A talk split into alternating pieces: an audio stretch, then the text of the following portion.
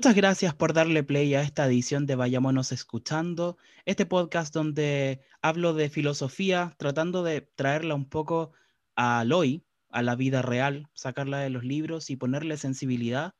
Hoy día es la primera vez que voy a estar con un invitado y para mí es un honor compartir este podcast con un ícono de las redes sociales, uno de los descubrimientos de la comedia de este último año pandémico, psicólogo de profesión, me enredé. ¿Podéis decirlo tú, por favor? Que yo sé que a ti te va a salir mejor. Ya, pero primero que todo, yo no sabía que esto era un podcast filósofo. Esto, no es alcohólico anónimo. Eh, me, traje, me trajeron a engañar. Me trajeron a engañar. Sí, igual. Sí, un poco, mira. Yo, un poco salud por eso. Salud, bueno, Para las personas que no me conocen, mi nombre es Marcos Concha, arroba FramesShell en Instagram, FramesShell también en TikTok. Y para los que me conocen, lo siento tanto, chiquillo. Harto a ciclovir nomás.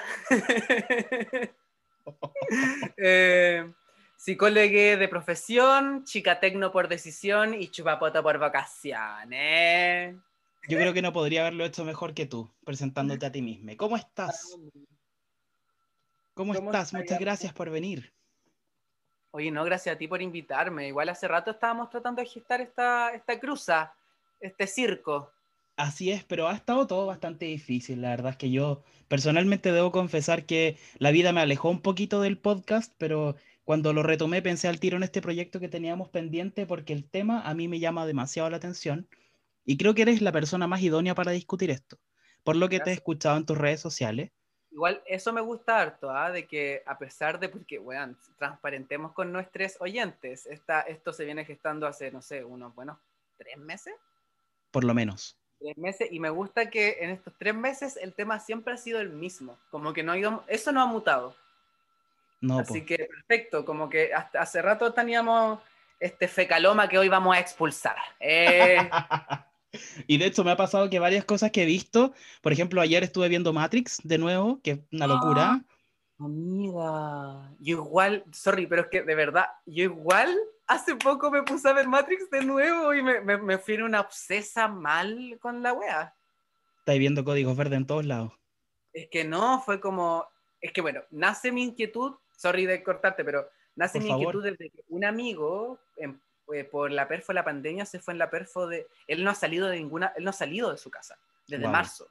Y el loco, en el febrero, marzo, abril, mayo, junio, julio, agosto, el loco se fue en la perfo de que todo era una simulación.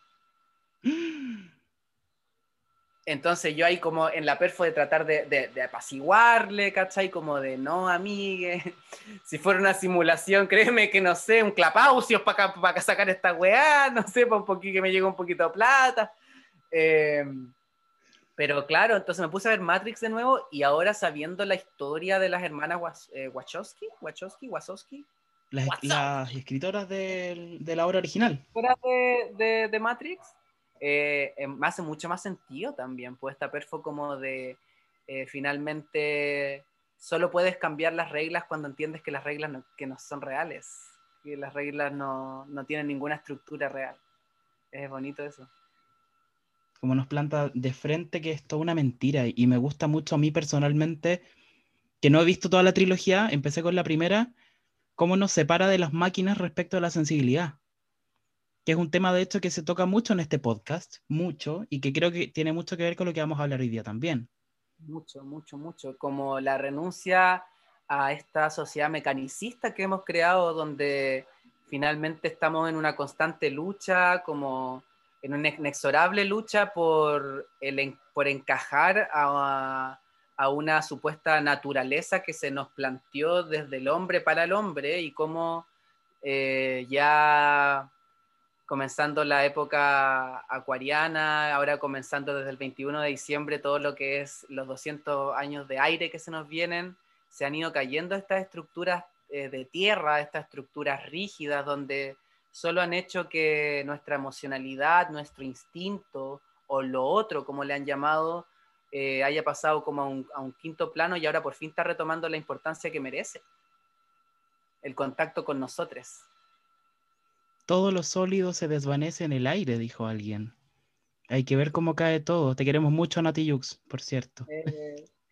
El tema que les queremos presentar es nada más y nada menos que Eros y Tánatos.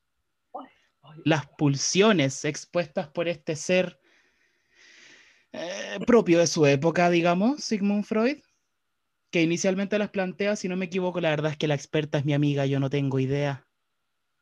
Puta, la Sigmund Freud era una dura, de, eh, dura del psicoanálisis, para los que no saben, eh, este hombrecito como que marcó los cimientos de lo que entendemos ahora como psicoanálisis, pero hay que ser justos, justas, justes. Lo que entendemos ahora como psicoanálisis es completamente, no completamente diferente, pero realmente muy diferente a lo que Sigmund Freud en algún momento planteó y gracias a lo que, a lo que Sigmund Freud justificó muchas atrocidades contra los derechos humanos y sobre, y sobre cualquier persona que no presentara lo, lo, que él consideraba sano y que finalmente era cualquier persona que no fuera un hombre blanco heterosis.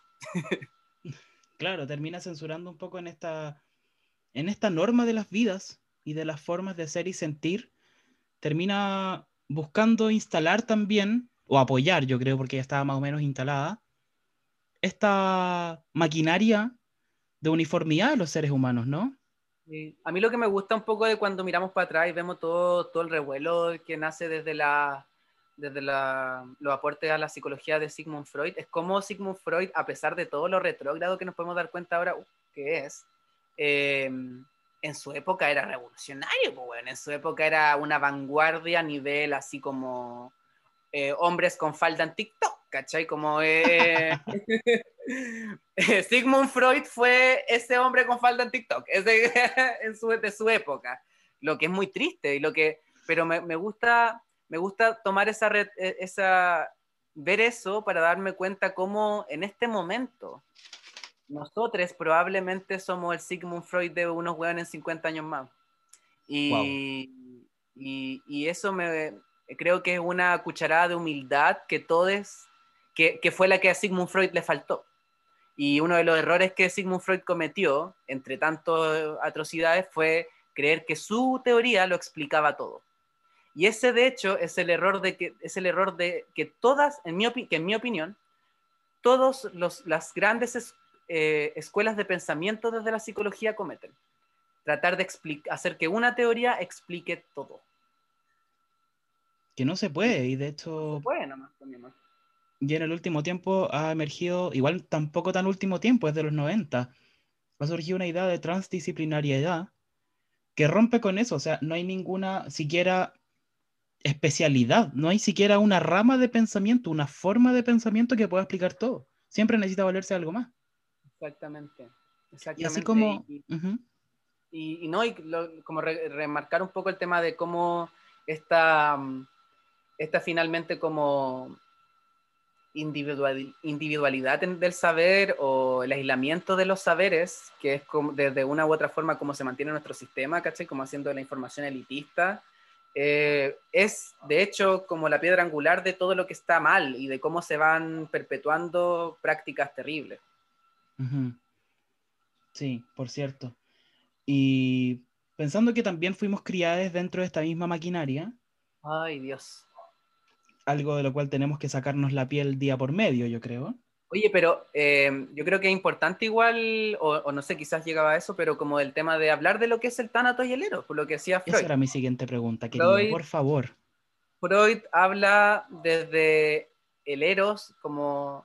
El tánato y el eros son estas dos pulsiones de vida o muerte que habla él, que serían estas dos pulsiones que están en constante disputa en nuestra psiquis, y que corresponderían como a esta mirada súper binomial también de, nuestra naturaleza, ¿cachai?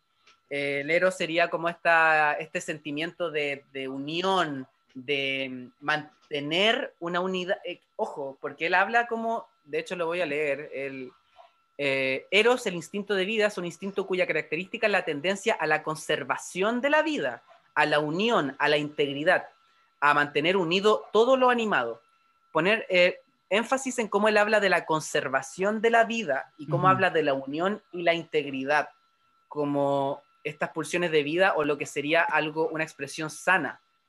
Y la pulsión de muerte o tánatos eh, sería todo lo contrario, pues sería eh, la pulsión de destrucción, el de querer, eh, el dios de la muerte, Tánatos el dios de la muerte, entonces como que acuña este, eh, Tánatos destruye, desune, Tánatos no crea, Tánatos mata, Tánatos, ¿me entiendes? Como que Tánatos representa los malos deseos, la envidia, la crueldad, el odio, la descalificación, la morbosidad, ¿cachai? Como la agresión, el instinto de muerte, la violencia, el, eh, retomar lo inorgánico, lo inanimado. Entonces, ahí podemos ver al tiro como una tendencia del viejo Freud, de cómo, de cómo la vida finalmente, para, de cómo eh, la expresión de la vida o el eros es la expresión de mantener un status quo. Claro. Y el tánatos sería la, una, una pulsión de muerte, es decir, algo que viene inherente al ser humano y que tiene que ver con el destruir, con el desunir, con las tendencias eh, de la violencia, la agresión. Es decir, él no ve la violencia y la agresión como un síntoma o como una muestra de, una, de una, estructura social, sino como algo inherente al humano. Y, y eso, esa, ese no responsabilizar a un contexto en base a lo que tú te está sucediendo, es una de las cosas que, ha, que han hecho que Freud cometiera unas atrocidades y, y bueno, unos ataques a los derechos humanos de una forma eh, apoyada por el Estado y que si bien es cierto ahora nos, no, nos, nos parece atroz y que, que, eso no podría pasar, eso sigue pasando, eso sigue ocurriendo.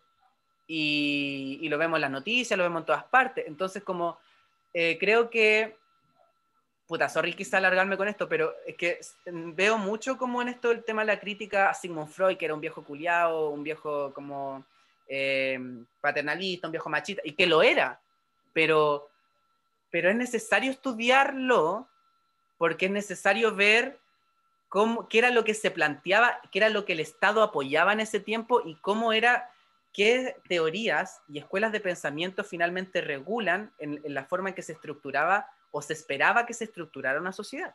Y aquí vemos que el eros, que lo, sano, lo que era esperable, era lo que, era lo que se mantenía, lo que unía, lo que no desintegraba, lo que mantenía un status quo. Lo que no criticaba, tal vez. ¿Ah? Lo que no criticaba, tal vez. Lo que no criticaba, lo que se conformaba, lo que se adaptaba, lo que, lo que aportaba. ¿Cachai? Porque era, también está esta mirada como positivista, ¿cachai? Como del de, de, lo que suma, de lo que lleva para arriba, ¿cachai? Como de lo... ¿Me entendí? ¿No? Entonces, eh, es súper curioso el tema del Eros y el Thanatos, pero creo, si mal, si mal de, acuerdo a la pauta que estamos hablando, lo vamos a entender de otra forma, desde otra mirada. Quienes, lo, vamos, lo vamos a entender de la mirada de, de esta perspectiva de estas dos mariconas nomás, porque ahí vamos, ahí vamos a ver qué, qué, qué, qué, qué quizás qué, qué, qué, qué, chacalá será. Qué, no tiene ni idea lo que viene. no tienes idea de lo que se Vamos a ver qué ha hecho el Popper. Vamos a ver qué ha hecho el Popper. con qué casa pesca salga.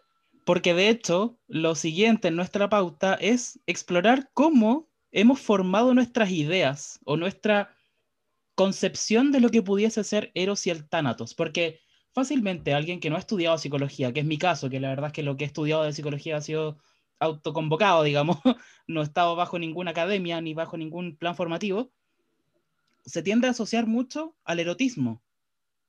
Y hay que darle una vuelta antes de caer en esta idea de la conservación de la vida, de la autoconservación. Y Thanatos es básicamente, para alguien que no está dentro, la destrucción y la muerte. Así muy simple. Pero también, como tú dices, en un aspecto superbinario.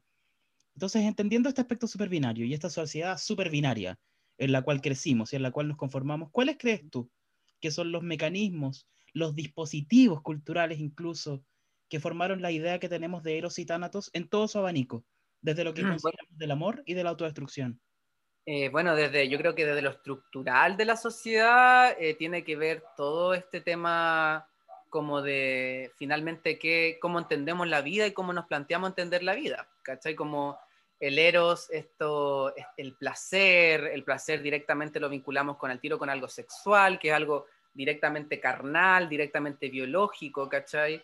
Pero se, se, mm, se, silencia todo lo que hay detrás de ese placer o todo lo que produce el placer. Y, y aquí creo que comienza, creo que una de las, de las nomenclaturas que nosotros configuramos el ero, porque lo sexual también, por ejemplo, desde lo espiritual se, vincula con lo creativo, con, de otras culturas se vincula con lo creativo, entonces ahí, con la creación, entonces estamos hablando de que estamos agregándole una capa más allá de lo, de lo conductual o meramente observable que pudiese resultar un acto sexual penetrativo, porque francamente también a eso se reduce.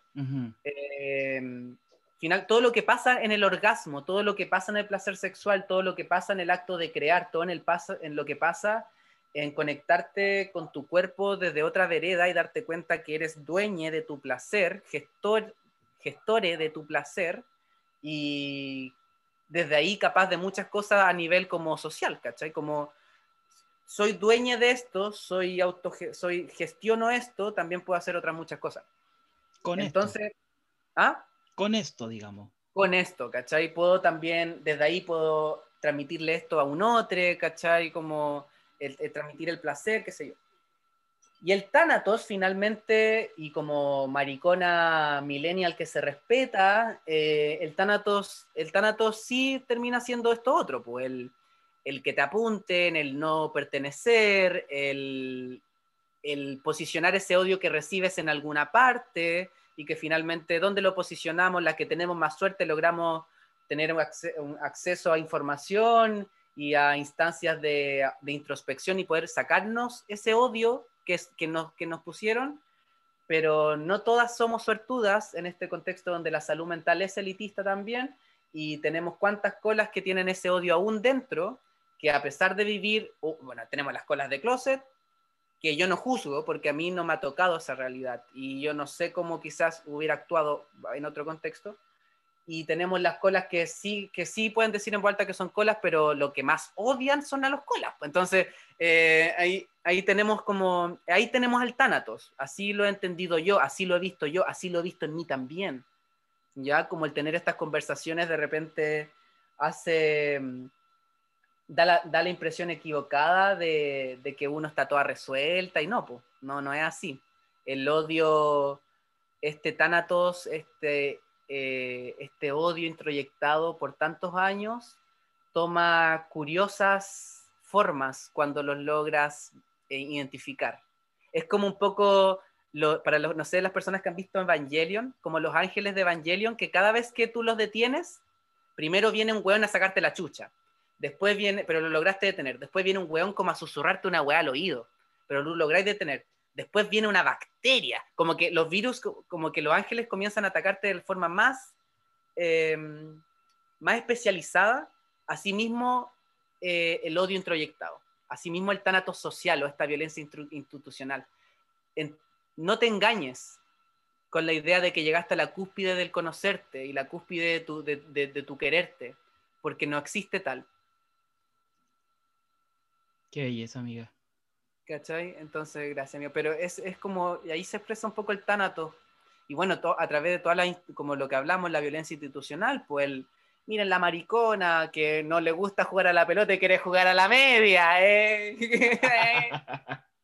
la que está leyendo igual, que muchas veces eso se interpretaba en este binarismo de la otredad cristiana como el no estar en el patio de juegos, el no estar con una pelota, persiguiendo una pelota, o el no estar al final en, lo, en estos grandes clubes de toy que se desarrollan. La otra edad, al final. En, en estos espacios donde la energía eh, es validada porque es observable.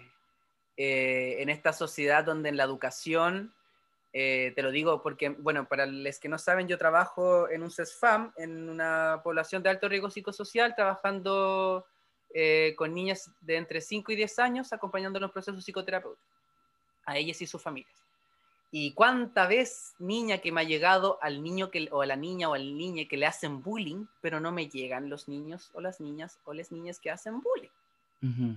Es porque lo que nosotros vemos como, como patológico es la energía que no podemos ver. Nosotros le ponemos énfasis a ese, nosotros vemos ese golpe, vemos ese, ese manotazo, pero no vemos que ese niño que recibió el golpe, el manotazo, o que no lo respondió de forma tal, tiene todo un trabajo interno, tiene todo un trabajo eh, personal donde se gasta mucha más energía, pero es energía que no le sirve a nadie, es energía que no es observable, es energía que no nos incumbe, porque es algo que no vemos. Porque todo lo, todo lo masculino, todo lo que entendemos como lo esperable en esta sociedad es lo observable, es de lo que podemos hacer alarde, es de lo que podemos eh, mostrar. Pero ¿qué pasa con lo otro? con lo que desde el de lo que, y hablando como del psicoanálisis más moderno, existencialista, entendemos como lo antimecanicista de este sistema fascista, lo, lo, lo, instintivo, lo conectado con lo que rechazamos, que es lo, lo entendido como animal, lo de la guata, lo que no se puede ver. ¿Qué pasa con eso? Y ahí vemos como desde, desde este sistema y desde el más puro machismo se va configurando todo nuestro, toda nuestra infancia, nuestro crecimiento y que te guste o no, está ahí, ha estado ahí. ¿Y por qué empatizo y por qué no juzgo a las personas que no quieren hacer como, que no quieren hacer como prender esta luz? Es porque prender la luz y abordar esta idea irracional o todas estas conductas de, de una misma que también aporta este sistema, es muy doloroso, porque te das cuenta que probablemente ni tú, ni tus hijos, ni tus nietes, ni los nietes de tus nietes van a vivir en una sociedad donde, que es la que a ti te gustaría, sino que tiene que ver con que es algo que se va a mantener, que se ha ido manteniendo por algo, y es doloroso.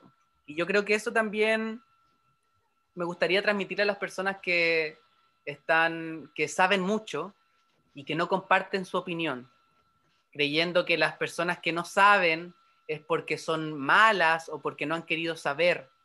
Le invito a todos que se salgan de su propio culo y dense cuenta que el sistema, que ese odio introyectado que tú recibiste probablemente se transformó y encontró una forma de, de esconderse bien escondido y que te hace parecer que tú vives desde el ero, pero no, sigues viviendo desde ese odio.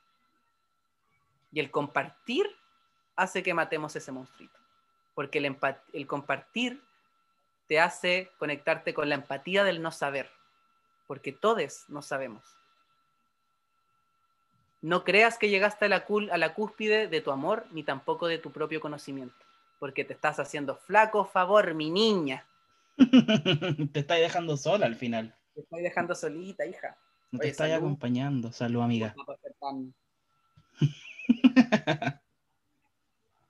Bueno, personalidades también. Lo que pasa es que mi amiga está con la botella misma y yo estoy con una copa porque, porque dije tengo invitada especial, me voy a hacer la elegante, pero básicamente no me sale tanto. Me gusta mucho lo que dices. Silvia Plath hoy. ¿Cómo? Muy Silvia Plath. Estoy, Oye, me gusta mucho lo que dices respecto de habitar el Thanatos, como esta, esta especie de cárcel autodestructiva que nos va haciendo daño en tanto no nos conectamos con ciertas cosas. La verdad es que muy primitivamente me, surge la idea del Thanatos como, bueno, la pulsión de muerte, que es como lo más superficial que se nos ha compartido, pero también como esta idea de autodestrucción en la vida. Mm. El estar viviendo en una dinámica autodestructiva que también, por cierto, tiene una salida destructiva hacia afuera, hacia los otros. Y respecto de eso, te quiero preguntar, además de los componentes culturales paradigmáticos, como, como es la institución misma, por ejemplo, que sostienen, por un lado, este binarismo de que se puede sentir en estos dos sentidos, y de que esta, esta es la forma de evitar leros y tánatos, me gustaría saber qué otros dispositivos culturales, ya menos formales tal vez, más de socialización, han aportado a la idea que tú y yo tenemos hoy día, viniendo de la comunidad LGBTIQ, teniendo experiencias de eh, momentos de autodestrucción y momentos de autocelebración también. ¿Cuáles crees tú que han sido los referentes culturales, artísticos incluso, que nos han ayudado a desarrollar esa idea? Eh, bueno, yo creo, así como hablando como de referentes artísticos o como referente, yo creo que para mí, al menos para mí, un gran referente de, de, habitar el Tánatos para y por el Eros por así decirlo, eh, es hija de perra. Es hija de perra, eh, porque finalmente hija de perra eh, corporizaba en esta constante performance como todo el castigo social, y que es lo institucional que, digamos, es lo social que desde lo institucional va como resguardando esta policía del pensamiento, como no, no tenéis que hacer esto, weona, eh, no tenéis que mover la manito así, no tenéis que tener ese tono tan grave de voz, ¿cachai? Em, y creo que Hija de Perra, o para mí, la forma en que yo comencé a construirme y a, a comenzar a quererme, fue haciendo lo que Hija de Perra, o yo interpreté que hacía con Superfo, que era tomar todo lo malo que pudiese ser o que esta sociedad te, te decía que era malo y, que debías temer ser y decir, soy lo más malo que tú has visto, soy la más perra de lo que tú has visto, soy la más cochina.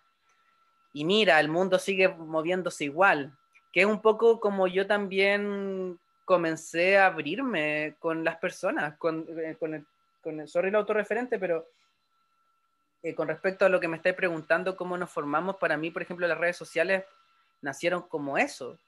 Yo un momento en mi vida donde no salía a la calle, amiga, no...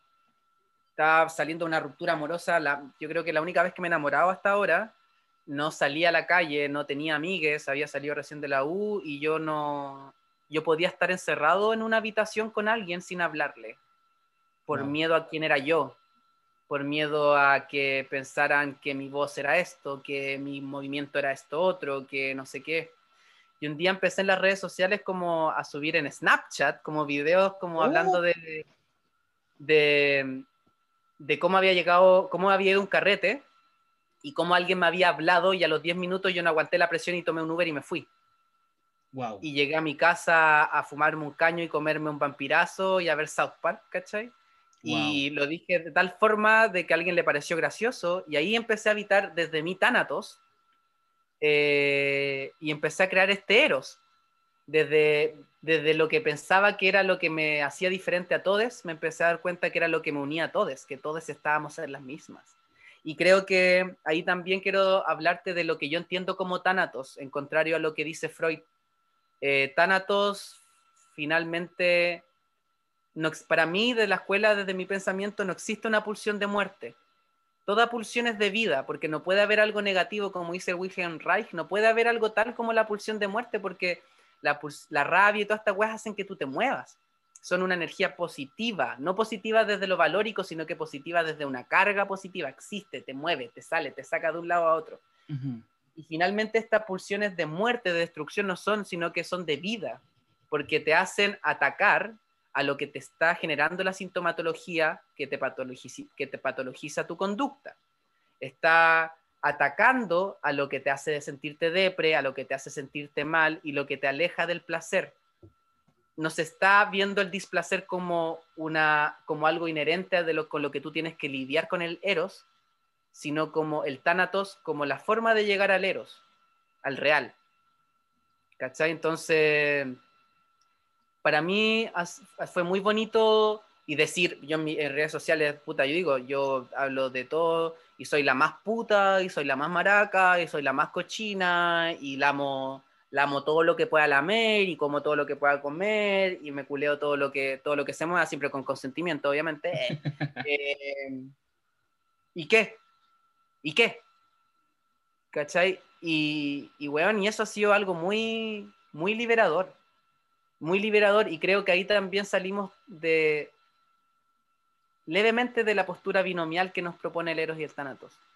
Y nos damos cuenta que no hay una luz ni una sombra, sino que un tenue crepúsculo. o hay una luz y una sombra, pero todo al mismo tiempo, de forma caótica y fluida al mismo tiempo. una luz estroboscópica, weón. muy tú igual, muy tú. El stroke te toma heavy. Muy convulsiva, muy convulsiva. ¿Y tú, bebé, cómo viví esa perfo? La verdad es que superficialmente, en el entendimiento propio, porque no tengo este acercamiento que tenéis toda la teoría del Eros y el Thanatos.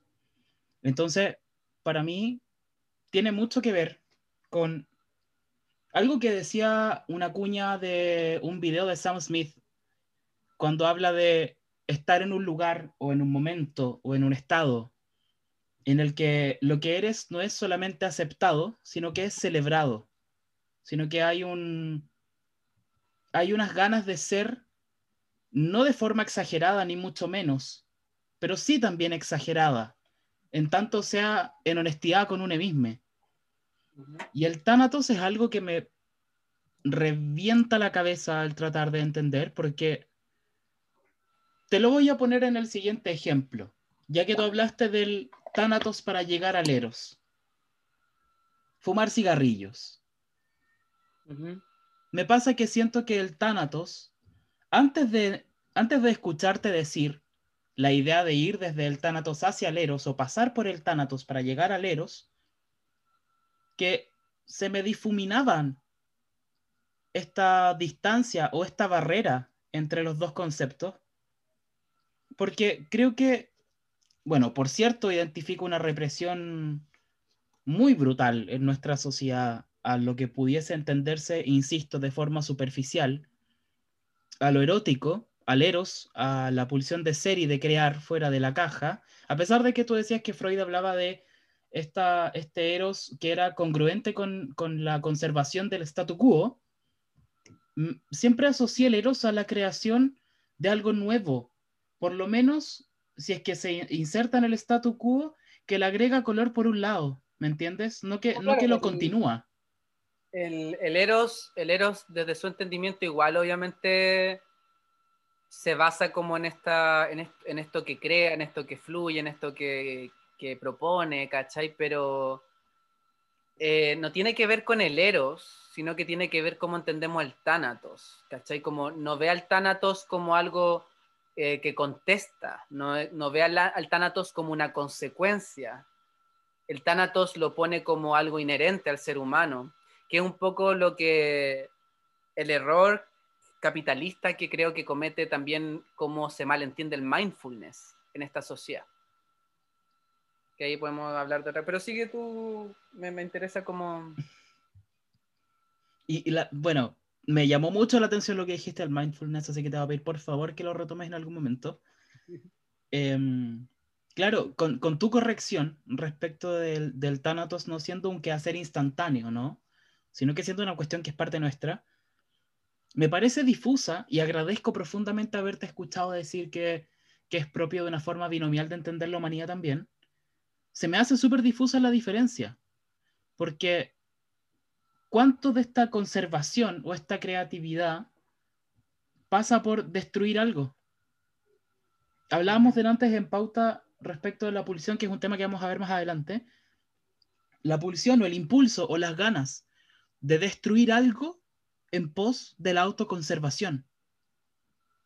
Y ahí hay que hacer una diferencia respecto de la destrucción, no de nuestro entorno físico, no de, no de la depredación ambiental, por ejemplo, sino de destruir, por ejemplo, la idea de que a través de la depredación ambiental podemos sobrevivir y darnos cuenta que en realidad solamente podemos sobrevivir en tanto destruyamos esa idea de creación a costa de algo que es vital para nosotros. Mm. Entonces, esencialmente me preguntas cómo lo vivo como la mayoría de las cosas, amiga, con una contradicción tremenda. Sí, es que yo creo que hay también como, y qué bueno que te, y qué bueno, ah, qué bueno, qué bueno que, qué bueno, devuélvete mi pinche caraza. Eh, qué bueno que no te haga sentido, amiga, porque yo creo, yo creo que, por ejemplo, en el tema de la destrucción forestal, ¿cachai? En pos de de coexistir y de vivir eh, con nosotros mismos y toda la perfo.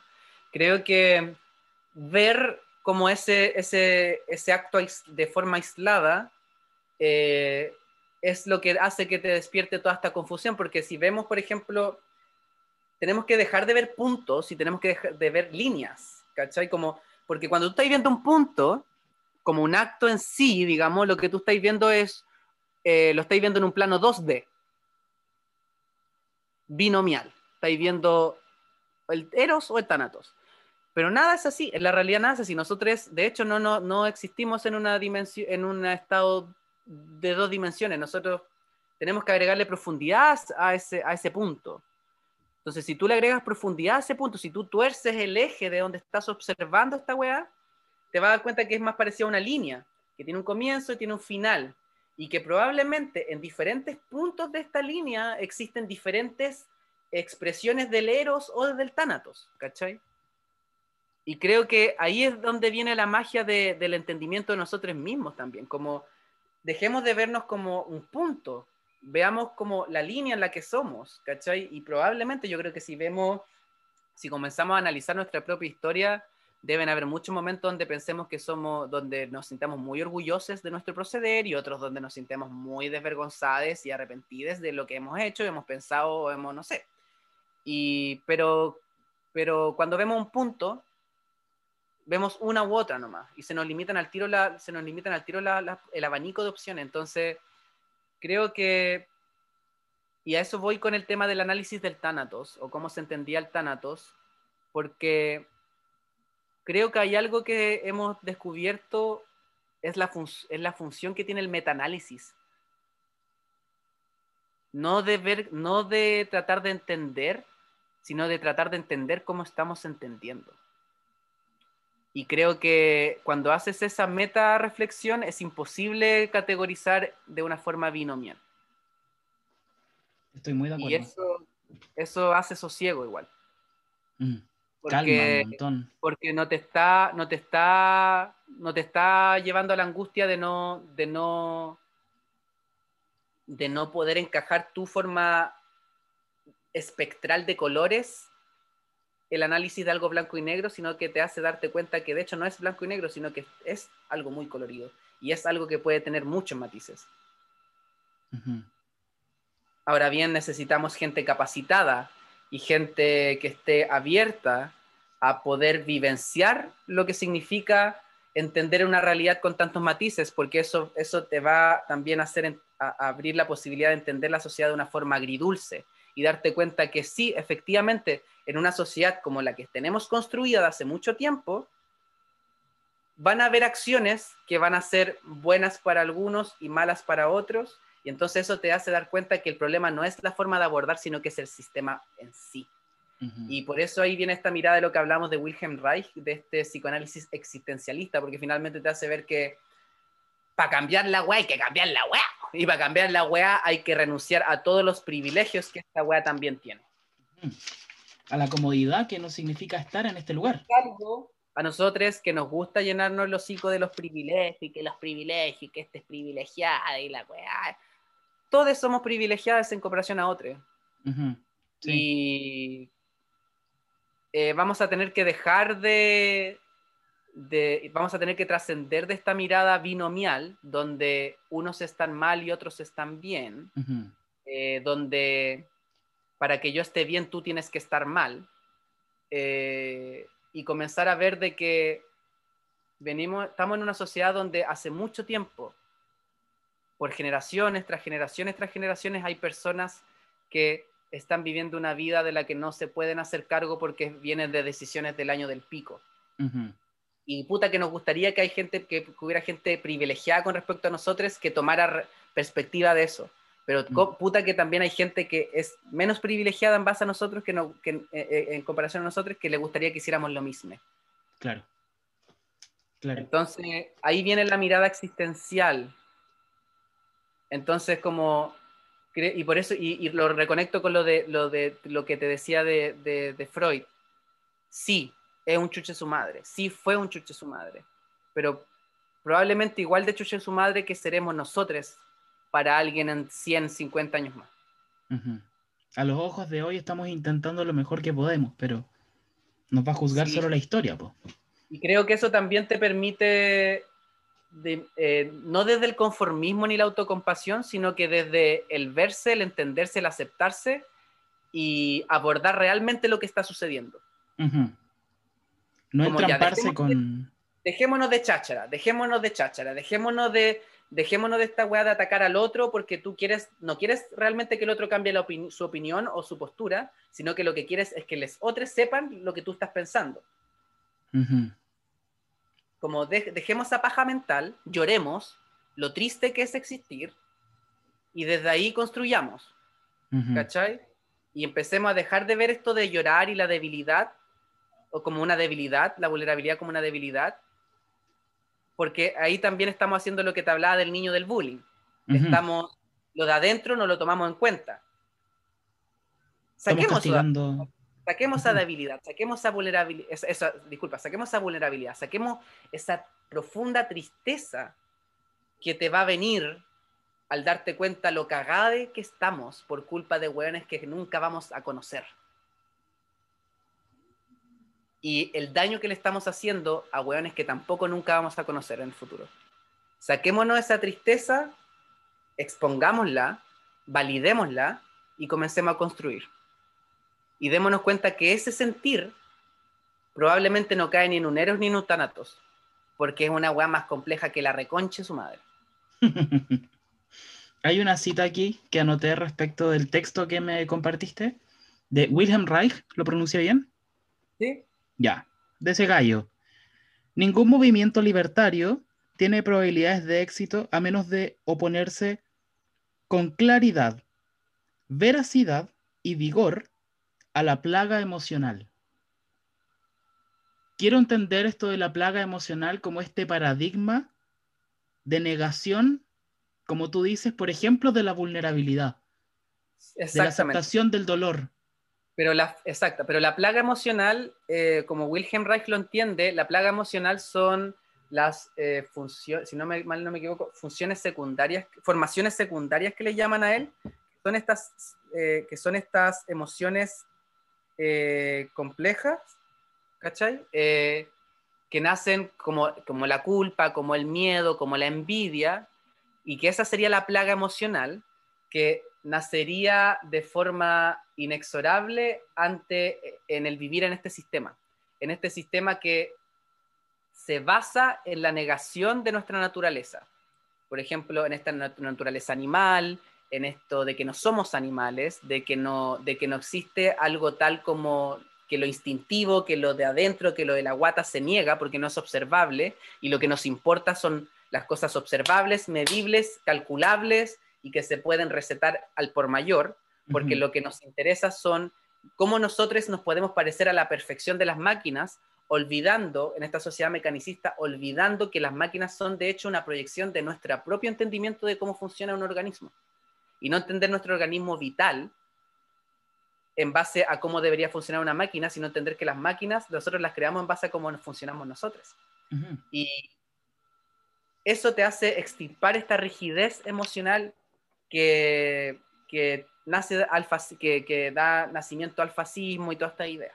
Entonces, la plaga emocional sería como, como cuando tú ya no podís, ya no podís más con esta güey y empezáis así como ya estáis amargado, estáis frustrado, eh, cuando una amiga viene y te dice algo bacán que le pasó, tú en vez de sentirte feliz, sentí envidia, ¿cachai? Y eso es súper común, tristemente, pero tú te preferís quedar con esa envidia porque, la, porque el hacerte cargo de que esa envidia viene del no estar feliz con tu vida, también amerita a tomar responsabilidades y tomar decisiones que cambien tu vida.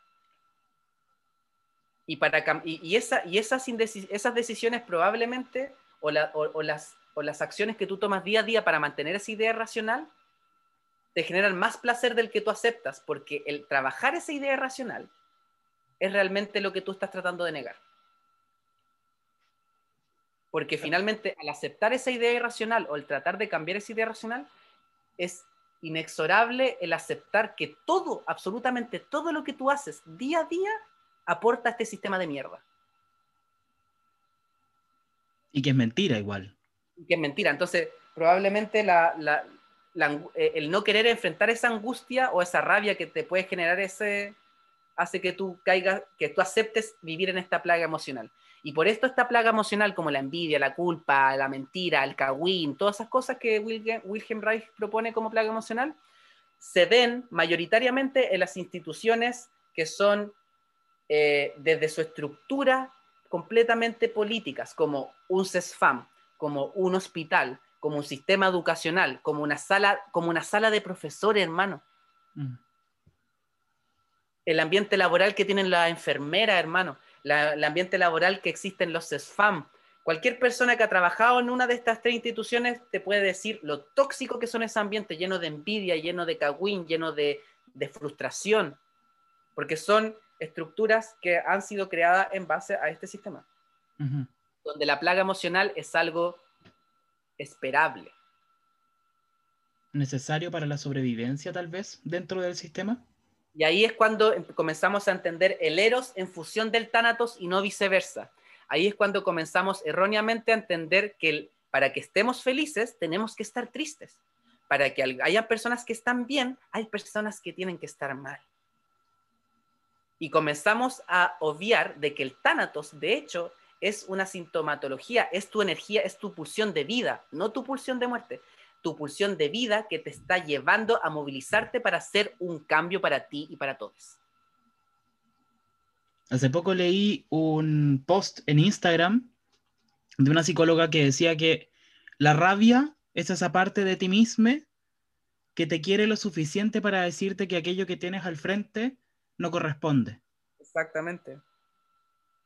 Entonces ahí volvemos un poco tal vez a esta idea de destruir aquello que evita nuestra existencia, en, el sentido más esencial de la existencia, no como entes que están reproduciendo un paradigma que ni siquiera entienden o que ni siquiera han mirado a los ojos, sino que eh, este devenir automático, digamos.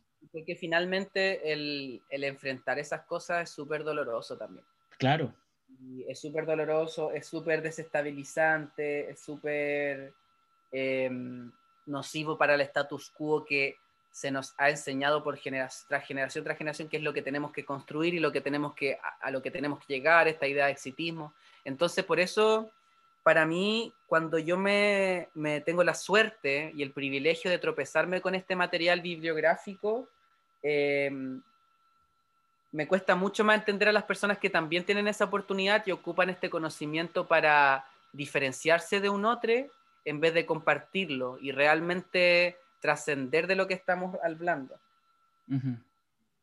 Pasar a la creación. Y, todo es finalmente, no sé, ¿tú escuchaste el caso 63? Todavía no.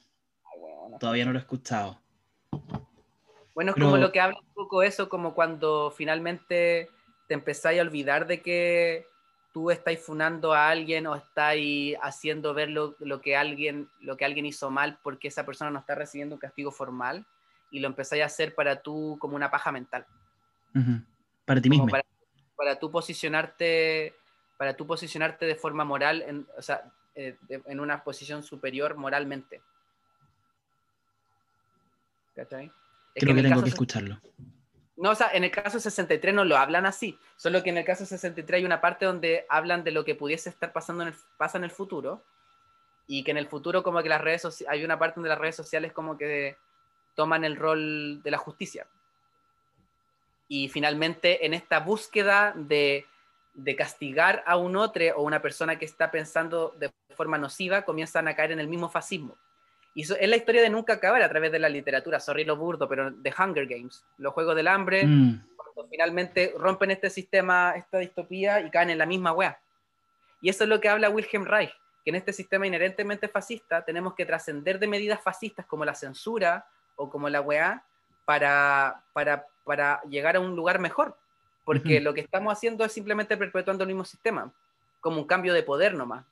Claro tenemos que hacer es generar una estructura política, una estructura social donde no sea necesario como acallar estas, estos pensamientos eh, posiblemente nocivos porque todos vamos a tener las facultades básicas, sociales y, garantías sociales para poder desplazarnos de la, de la, forma que queramos y poder desenvolver una vida grata. ¿Cachai? Como hacer realmente una nueva constitución, por ejemplo o sea, realmente un nuevo pacto que rompa con las normas anteriores, porque claro, de nada sirve establecer hoy día una nueva constitución con el mismo modelo, por ejemplo. Entonces, ahí tal vez la cita que, que, que mencionaba hace un rato, que al final ningún movimiento libertario va a tener éxito si es que no enfrenta realmente, disculpen lo redundante, de frente a este modelo paradigmático, Si no lo cuestionas desde sus cimientos, no es posible hacer algo distinto porque se reproduce, ¿no? Y como abierto también a aceptar de que muchas de tus conductas que, a las que no estás dispuesto a renunciar son parte y aportan a este sistema, ¿cachai? Y como aceptar ese dolor, ¿cachai? Eh, no, no defenderte desde la rabia, como esta perfo así como, ah, estáis, estáis, tuiteando en pos del estallido social desde tu iPhone. Y la persona, mm. en vez de responder, ¿sabéis qué? Me doy cuenta de esta weá y me, doy, y me da pena lo real que es y me doy cuenta como, es como, ah, qué weá, coche tu ¿cachai? Como responder desde la rabia. Claro. ¿Entendí? es la misma lógica al final. Como tú me atacas, te ataco de vuelta. Exactamente, entonces como, sí, weón, sí, sabéis que sí, tenéis razón. Oye, yo creo que eh, podría contar con los dedos de las manos si es que alguna vez lo he leído, alguna discusión de Facebook o de Twitter de dos personas que piensan diferente que, ha terminado, que, que haya terminado así como en, sabéis que tenéis razón. Me equivoqué. La cagó. Es que parece que, se ha convertido. ¿Sabéis que, sí, me, que sí? Me equivoqué. fin, a fin del hilo. ¿Cachai? Como enfrentar ese dolor. El error igual. Ese dolor, ¿cachai? Que es, es que lo que pasa, Miguel, es que yo, puta, quizás peco de inocente, quizás, pica, quizás peco de ingenua, eh, de ingenua que soy, eh. pero yo de verdad muchas veces escucho a personas con pensamientos súper nocivos, fascistas y todo, y a veces, o pensamientos de mierda, ¿cachai? Buenos con un pensamiento de mierda, y me doy cuenta que en algún momento de la discusión no es el aceptar que te, eh, no es el decir ya estás bien, sino que es el dolor que significa aceptar que estás pensando una weá que le hace daño a otros y quizás cuánto daño has hecho de ahí para atrás. Claro. Entonces, el aceptar eso, el aceptarte como una gente de mierda, a veces es mucho más doloroso y complicado que decir sí acepto. ¿Me entiendes? Porque va más allá de ese momento, sino que acarrea todo lo que hay hecho para atrás con ese pensamiento. Claro. Por eso veo también con harto, con harta, con harto amor esas situaciones. Y creo que son cosas que, que, que, debiesen ayudar para mantenerte como en un espacio como humilde, como desde la humildad, ¿cachai? Me parece súper generoso, te iba a decir, de esto, enfrentarlo así, porque claro, la cultura nos ha enseñado que las discusiones al final son competencias, porque patriarcado. Al final lo que, lo que tiene que prevalecer es tu idea, no hay ninguna, ninguna ganas de ejercer creativamente el intercambio de ideas y posturas, o sea, no, te interesa llegar a un consenso, que está súper vapuleado además en nuestro país hablar de consenso. Porque, se, porque se, se, vincula con lo débil, con lo otro, con lo que debemos negar. Claro, claro. ¿Cachai? Porque también el finalmente el decir sí, me equivoqué, eso es en traducción micro a lo que nosotros queremos llegar a nivel macro, que es un cambio total, ¿cachai? Claro. Claro que sí. Ese sí, me equivoqué, es, es lo más bello que alguien pudiese decirte en un contexto, ¿cachai? Y, pero también tenemos que ver que, no, que cuando te digan sí, me equivoqué, no hacerlo sobre uno, ¿Entendí? Como no, sino que ver lo que significa que una persona cambie su opinión y no debemos olvidar, chiquillas, que somos seres humanos y que tenemos todo el derecho a equivocarnos y todo el derecho a contradecirnos.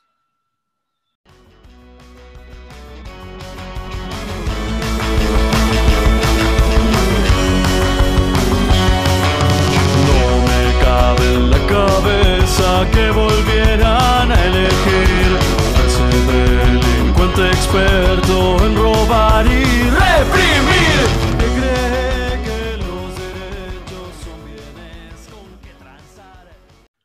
Después de esa hermosa reflexión respecto de lo que es ser humano al final, de lo que nos identifica, de lo que tenemos que abrazar para volver a ser, ¿Qué somos sin una contradicción y olor a poto, niña? Básicamente, pues, básicamente, bueno, y otros olores también dependiendo de las particularidades, ¿no?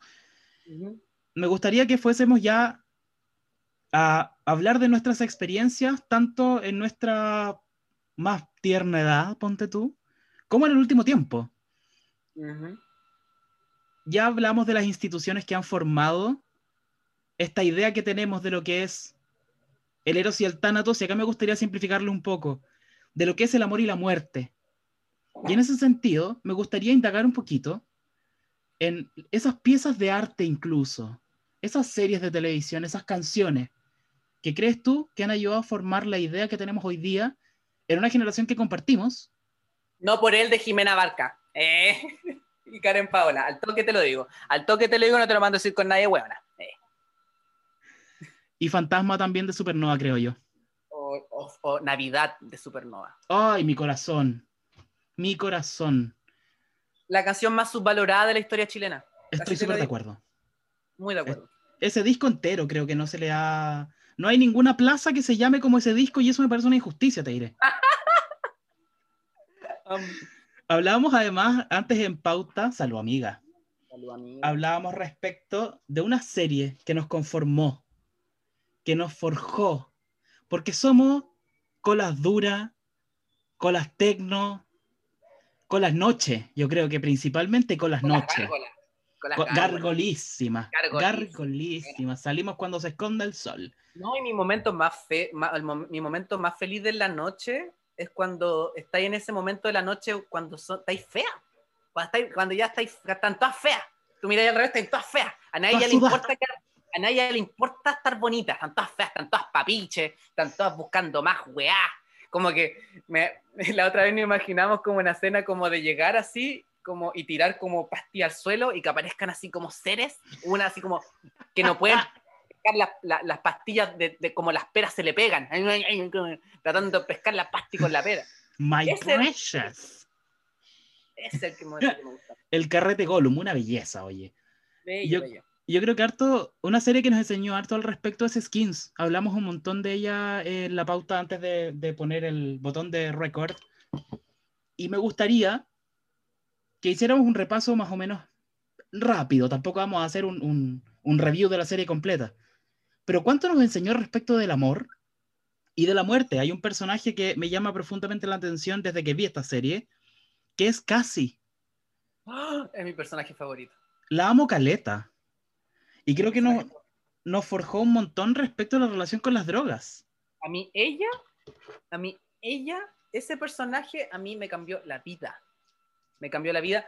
Igual, para bien o para mal, ahora como adulto, igual me doy- tengo otro análisis de cómo mi, de mi relación con skins, como desde la, la- de la romantización, como de la anorexia, ¿cachai? Como la romantización, porque hablemos las cosas como son. A, la- a mí al menos yo tuve, pasé por un periodo de, inf- de- de adolescencia donde, a ver, yo creo que tuve una anorexia no diagnosticada. como eh, yo pasaba, yo hubo un tiempo como los 17, a 10 10 de los 17 a los 19, que yo llegué a pesar 48 kilos Wow. midiendo lo que mido ahora, ¿cachai? Como yo mido un metro sesenta y seis Es muy y poco. actualmente, y actualmente peso como 59 kilos y en ese tiempo llegué a pesar 48 kilos. Y, y eso fue, no, no, no estoy diciendo que la casi me hizo anoréxica, pero como que, pero que, pero como que en todas, en- a nos- y eso lo hablamos con una amiga, que ahora uno agradece que en la tele se muestren cuerpos más, más reales, porque nuestra generación en particular vivió el tiempo de la Micha Barton, pues weona, de The OC. ¿Tú te- no sé si cachai esa weona, No, que era ni esa idea. we- la Nicole Richie, la Micha Barton, la Paris Mm. Hilton, que eran personas a las que se le veían los huesos, y eso Sí. era, eso era tomado como belleza. Ujú. Sí, en Skins se trata la anorexia como la enfermedad que es, pero mm, se Pero veía igual muy como- bien. Sí, como Se una veía personalidad. Aparte que se vestía también la casa. Yo, como eh, eso, eso me, me, me trastornó. No estoy diciendo que me hizo anoréxico, pero la sociedad me hizo anoréxico. Pero, pero es brígido como ese, a mí lo que me, lo que me, me ayuda, me, me gusta la casi es como ese crecimiento al... Y que creo que también lo estoy viviendo nuevamente con enfrentarme a la adultez, ya a mis 29 años. El de darte cuenta que no importa lo que te estén presentando, tú tienes la posibilidad, en el, en el caso de la casi, los estándares de belleza, en el caso de Mm. lo que estoy hablando ahora a mis 29 años, de lo que se te presenta como opción de adultez, de cómo Ujú. entenderla, de darte cuenta que eres arte y parte de tu propia vida y que puedes replanteártelo de una nueva forma completamente diferente. Y ahí es donde entra Skins en la formación de mi personalidad, porque yo, era, yo soy hijo único de un hombre de armada, de una madre muy conservadora, donde yo nunca hice ni, di ningún problema, siempre primero del curso y toda la weá, y viendo Skins me di cuenta que había un grupo de adolescentes que entendía la, entendía la vida de una forma completamente diferente a, a, mí y que por lo tanto había una, una, una forma de entenderla sí. de una forma muy diferente y de replanteártela tú, porque finalmente lo que hacían ellos era simplemente moverse. Y me acuerdo que empezaron a aparecer esta fiesta de skins y empezó a, a sí. empezamos a cachar que había caleta gente que quería vivir como este, este descontrol finalmente, este como, este false fantasy. Sí, este total. de Fantasy. Ese carrete en una cañería. Ese, ese, abrir una huevada en el suelo y entrar a una disco increíble. Hoy a, me a pasó. Me... Uy. Es una vez, amiga, sorry, uh -huh. pero es que, Dale. Es que me encanta. Estaba yo en tripa y esto, esto estoy seguro que pasó. Eh, estoy, estaba, un amigo me dice, estamos en Berlín y me dicen así como, vamos a este bar, vamos a este bar, vamos a este bar, vamos a este bar. Y yo ya vamos a este bar. Era mi última noche en Berlín vamos a este bar. Y él llegó a un bar, amigue, pero era una casa de una abuelita. Era todo ambientado como en la casa de una abuelita. No era una casa de una abuelita, sino que era todo ambientado como una sala, un salón de té, pero muy kitsch.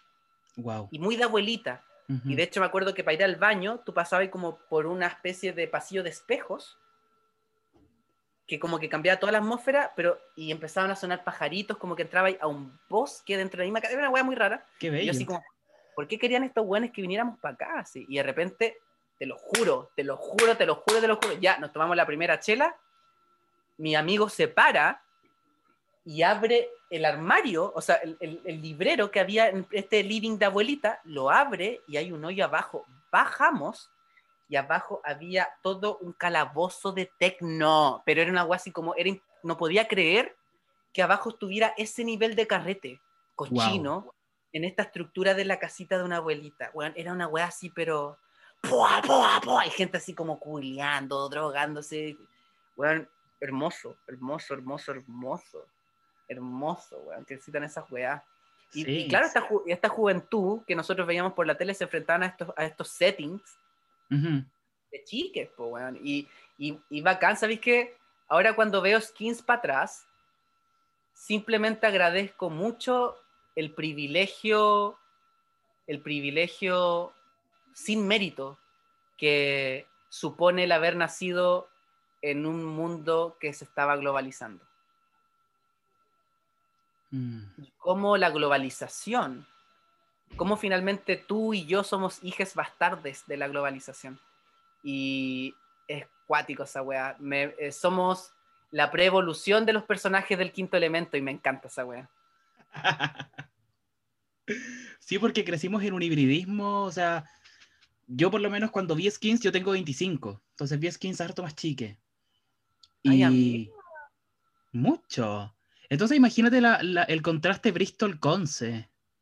Claro. Imagínate esa, esa ciudad que se ve tan Arena, bonita. Uh, wow, no me imagino. Qué locura. Sí, pero Y- en Conce tú tenías como el, el Bistroy, el Rockstar. O no, Sí, no, po. tú, no, tú tenías 25, no, pues el Bistroy ya no existía.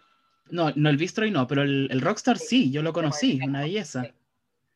Y, y estaba este submundo también, y a mí me pasó por lo menos con Skins, que, bueno, había, había una idea del amor en Sid, por ejemplo, que también forma personalidad, y había una, no quiero decir autodestrucción, pero no encuentro una mejor palabra, en la drogadicción de Cassie.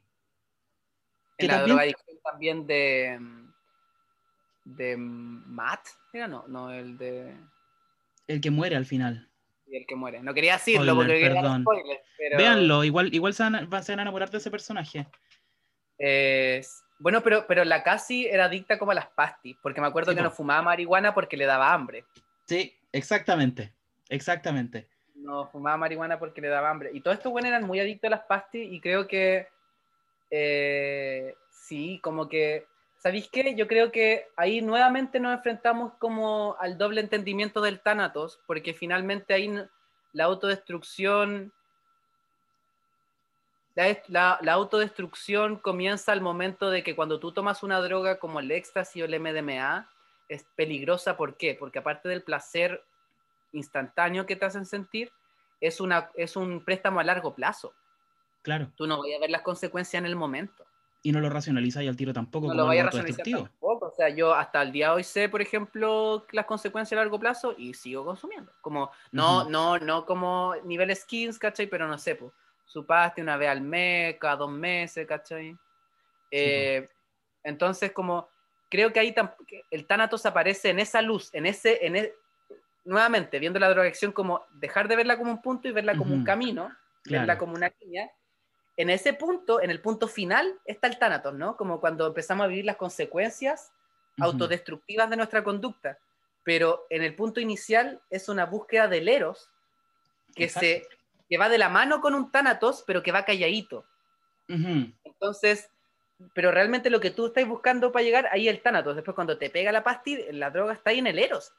Y Totalmente. finalmente, lo que debiésemos, lo que debiésemos ver, ¿por qué, por qué esta línea, por qué esta, esta curva se, está en este gráfico, que es la sociedad, que nos hace tender a buscar un Eros?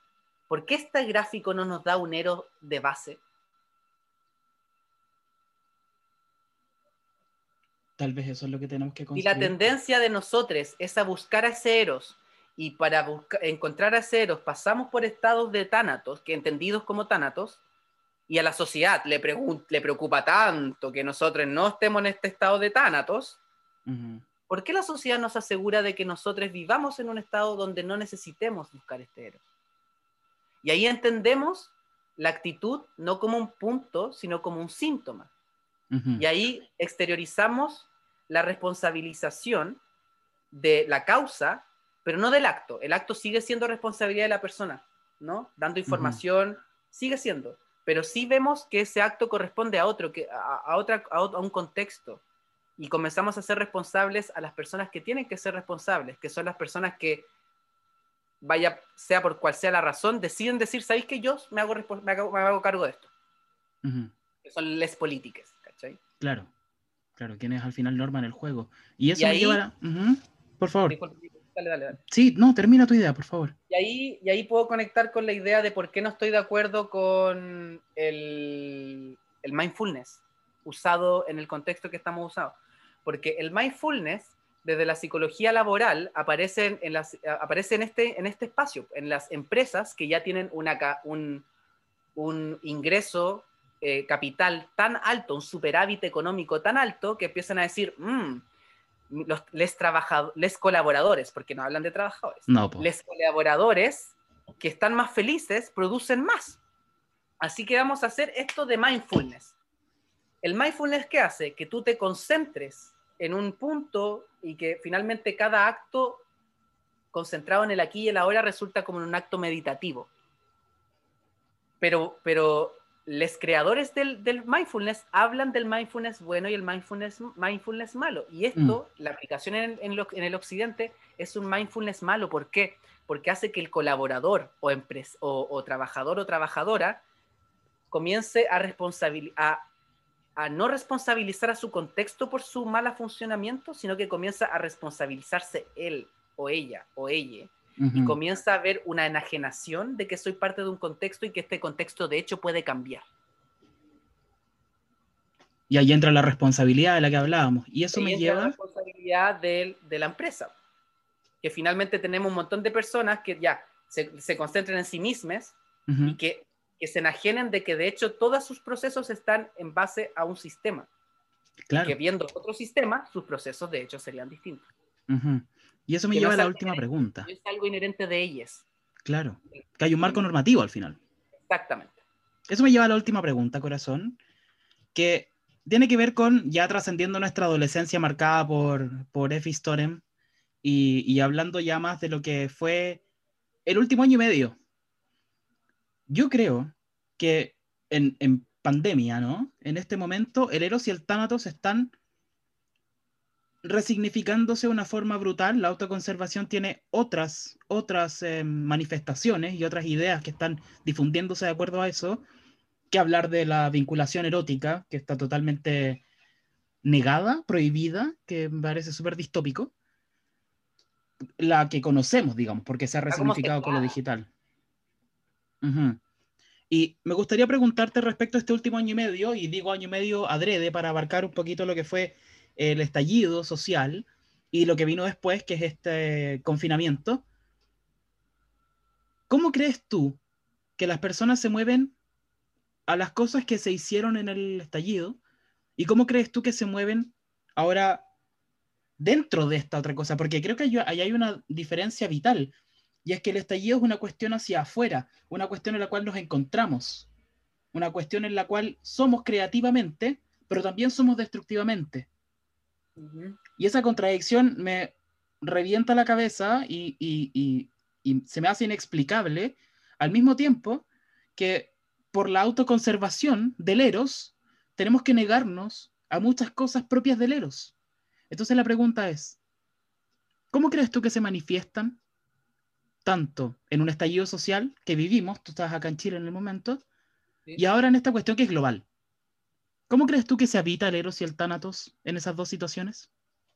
Yo creo que en estas dos situaciones eh, es súper importante el factor tiempo. Eh, creo que para el estallido social en particular se resonó harto el tema de los 30 años, resonó harto el tema de que es ahora o nunca, resonó el tema de la inmediatez, el de está pasando, entonces el tiempo, yo creo que algo que nos gustó mucho, o que no sé si las personas que nos están escuchando pueden eh, simpatizar con esto, pero creo que a mí me pasó que durante el estallido social yo sentía en el ambiente mucha esperanza. Y más allá de las atrocidades que significaban para la población adulto mayor el estrés postraumático de estar vivenciando lo más similar desde su perspectiva sesgada a lo Mm. que fue en su momento el golpe militar y todo el miedo que existía desde esa vereda, eh, había mucha esperanza porque creo que se nos pasó algo, algo un- una línea temporal que nosotros veíamos muy extensa, donde el cambio se veía como muy al final del túnel, se achicó. Y el cambio comenzó a estar aquí a la vuelta de la esquina. Comenzamos, comenzaron, las, comenzaron las personas a hacerse partícipe de los aspectos políticos, como más formales.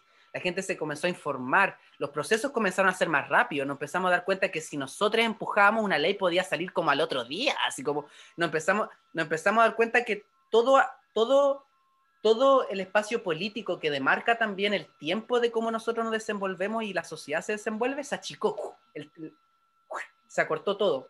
El Eros comenzó a estar ahí y el Thanatos también muy presente, porque el- el- el espectro temporal era muy corto. Y creo que ahora con el tema de la pandemia pasó todo lo contrario. Eh, el, espacio de tiempo se extendió de una forma, eh, comenzamos a... e- Esa línea que antes veíamos muy lejana, ahora de plano desapareció la al final, o sea, con esto, con la incertidumbre que nace a, propósito del corona y todo su efecto en en- en la humanidad, en el hecho de que sucediera algo que era impensable para nosotros, que en el, en el, en el paso de tres meses todo un planeta se, se, se metió a sus casas, ¿cachai? Como hubo un cambio de paradigma que, que yo siento que tiene relación con el tiempo. Y creo que eh, en respuesta a un tánatos externo, a esta, a esta amenaza de muerte desde lo externo, comienza a salir lo más bonito del Eros, que es como el crear, el innovar, el cambio en la época del aire. El, el darnos cuenta que eh, una reunión, de hecho, podía ser un mail y podía ser una, eh, que podía ser eh, que el tiempo hay que aprovecharlo que es ahora o nunca, más desde lo social, también de lo personal. Y creo que ahora, sin querer queriendo, este darnos cuenta de que, porque creo que el estallido social fue como es aquí y ahora, desde lo social, desde lo macro, desde lo externo, como tú dices, pero la pandemia fue ese aquí desde ahora, desde el, desde el plan que tenía cada uno, desde las expectativas de nuestra vida que tenía cada uno, darnos cuenta que el plan que teníamos cinco años era tomando por sentado algo que jamás pensamos que se nos iba a arrebatar y que ahora nos damos cuenta que se nos puede arrebatar así. Entonces eso hace un cambio de paradigma completamente de nuestra medición del tiempo y creo que ahora más que nunca eh, un estallido social tiene mucho más sentido, porque nos damos cuenta que todo todos los cambios que queramos hacer desde lo personal tienen que estar sujetos a una estructura y un, marco social. Y si antes lo hacíamos por un otro, ahora lo hacemos por nosotros, por un otro y por todos. Y creo que eso ha sido algo muy bonito que ha salido desde el Eros. Y creo, repito, que hasta las actitudes que pudiesen relacionarse como el con el Tánatos, como la destrucción de una iglesia, como que, ay, que rompieron el semáforo, que no sé, que la rabia, que la wea, todo es realmente un Eros, porque todo está obedeciendo a una necesidad natural, entendible y que apaño 100% de que esta wea cambie, porque esta wea nos está enfermando a todos y nos lleva enfermando mucho tiempo. Y si eso no es, si eso no es la búsqueda de la unión, del estar bien y del bienestar que corresponde a un Eros, no sé qué chucha es. Estoy maravillado con tus palabras, corazón.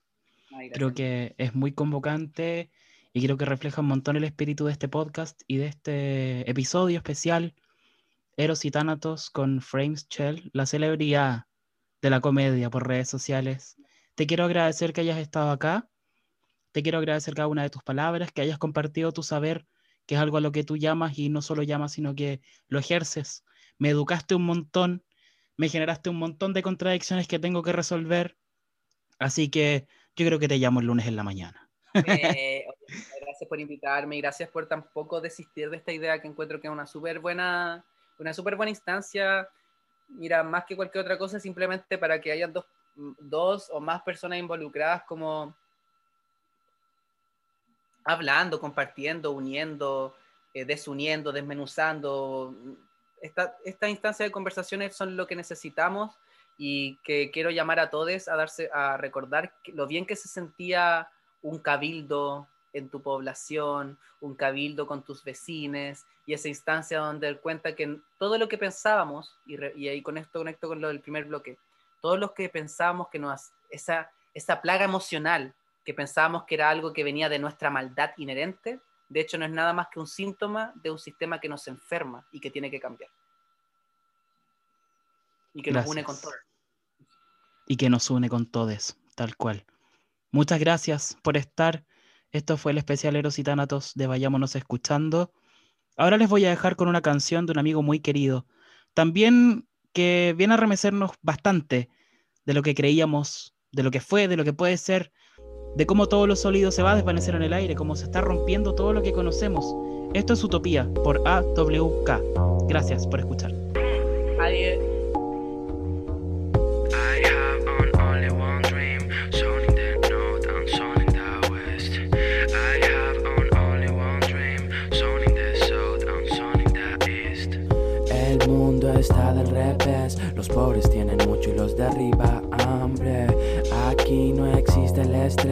Las mujeres van seguras por la calle. Los oficiales protegen a su gente y no se dejan comprar por un par de monedas. La gente ya no va a las multitiendas desde que comenzaron a comprar en las veredas. Tranquilo mi abuelo y mi abuela, porque su jubilación es digna y buena. Para llegar a fin de mes no hay pena, en fin, todos vivimos sin problemas.